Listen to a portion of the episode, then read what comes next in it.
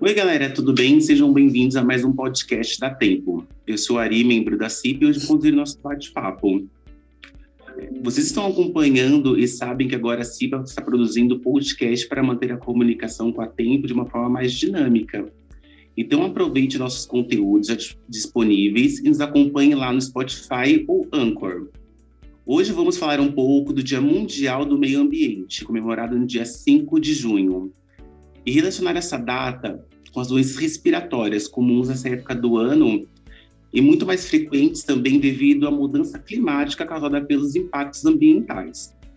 Em nosso bate-papo de hoje, contaremos com a participação do Dr. Gilberto, que é superintendente médico da Alper e vai nos, nos ajudar nesse bate-papo. Boa tarde, doutor Gilberto, tudo bem?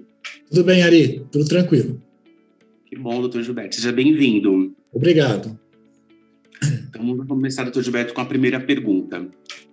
Nos últimos anos, é, sofremos bastante com a poluição do ar, tanto pelas emissões das cidades, quanto pela, pelas queimadas nos campos e floresta. O que esses poluentes causam no nosso corpo?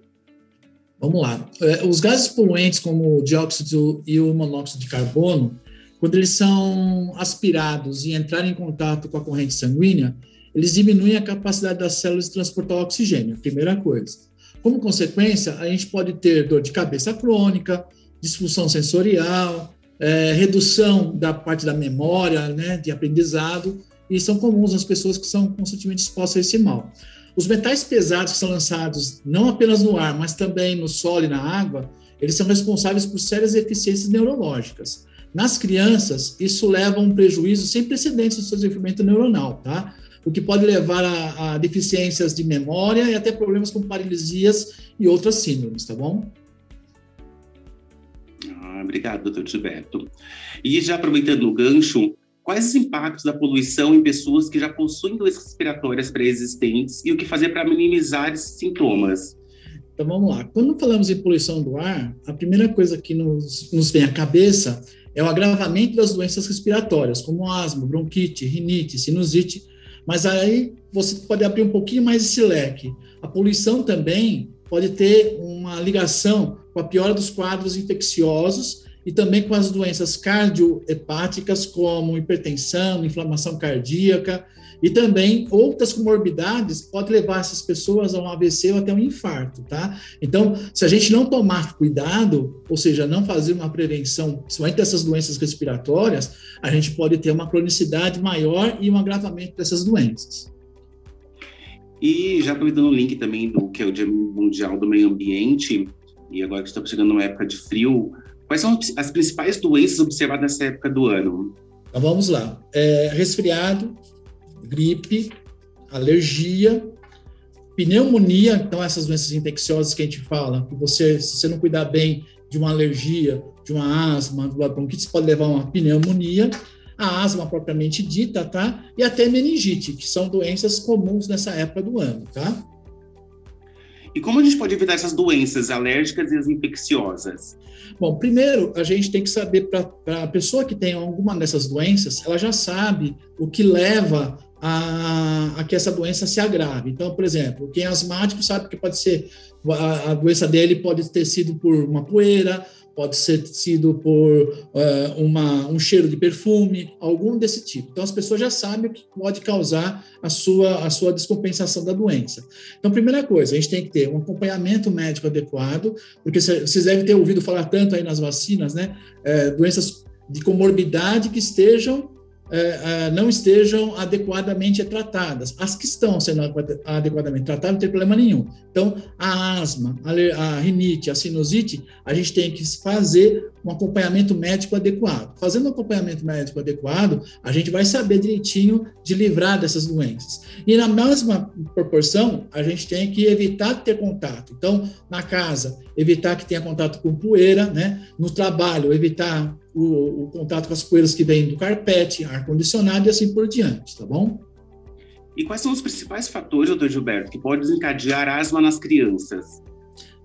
Aí vai variar de pessoa a pessoa. Vou dar um exemplo. A maioria das, da, da, da crise asmática em crianças acontece à noite. Por que, que acontece à noite? A criança vai deitar, então a cama dela ela já recebeu durante o dia inteiro montão de pó, então tem ácaro lá, lá, lá, lá na, na, cama da criança. E quando a criança deita, ela levanta aquele, aquela poeira, ela respira, e aí começa a desencadear também é, a sua asma. Outro fator importante, à noite também resfria. Então, você diminuindo a temperatura, a chance da criança também ter uma descompensação pela asma é grande. Então, a gente tem que saber é, evitar esses problemas, colocando ou um, um, anteparo na cama da criança, ou esperar antes da criança deitar, você dá uma, uma passada na mão com, com algum pano para evitar, um pano úmido, para tirar aquela poeira que ficou parada durante o dia, para você evitar que essa criança aspire esses ácidos e essas é, poeiras que a gente tem na cama, tá bom? Esse é um exemplo, tá? Então, o ideal é que sempre faça uma higienização prévia antes da criança dormir, né? Exatamente. Doutor Gilberto, aqui na Tempo é, foram vacinadas mais de 700 pessoas é, com vacina da gripe H1N1 e uma dúvida que, que a maioria das pessoas tem. Essa vacina nos blinda de quais doenças e sintomas comuns nessa época do ano? Então vamos lá, Ari. É, para começar, para vocês poderem entender melhor todo ano, né, a gente tem a vacinação contra a gripe. Então, a gente se baseia, né, os laboratórios se baseiam para formar essa vacina com o que ocorreu um ano anterior. Então, essas cepas que foram feitas, essas vacinas de hoje, foram referenciadas do ano passado. Então, no mundo inteiro, eles veem quais são as cepas comuns, a maioria delas, e façam a vacina em cima disso. Esse ano foram três cepas, tá? H1N1, a de Hong Kong e a de Washington. Então, são essas três cepas que produziram essas vacinas que toda a sua população da tempo tomou. Tá? Agora, é, o que a, do, que a doença vai fazer para a gente, quadro clínico? É tosse, coriza, obstrução nasal, um desconforto respiratório leve. É isso que vai acontecer. Lembrando que as vacinas, elas não impedem de você ter um quadro gripal, tá? O que ela vai impedir 100% das vacinas impedem que você tenha um agravamento de um resfriado e vá para uma UTI e até a morte. Então, isso que é importante. Ah, eu tomei a vacina, mas eu fiquei gripado. Ok, você ficou gripado, mas você não precisou ir para uma UTI e nem morreu. Essa que é, o, é, é, é, a mensagem que a gente dá com relação à vacina. Isso que é, realmente a gente chama de eficácia. 100%, quando você toma uma vacina da gripe, você vai estar protegido dos agravamentos desse, dessa, dessa doença, indo para uma UTI ou até morrer, tá bom? Obrigado.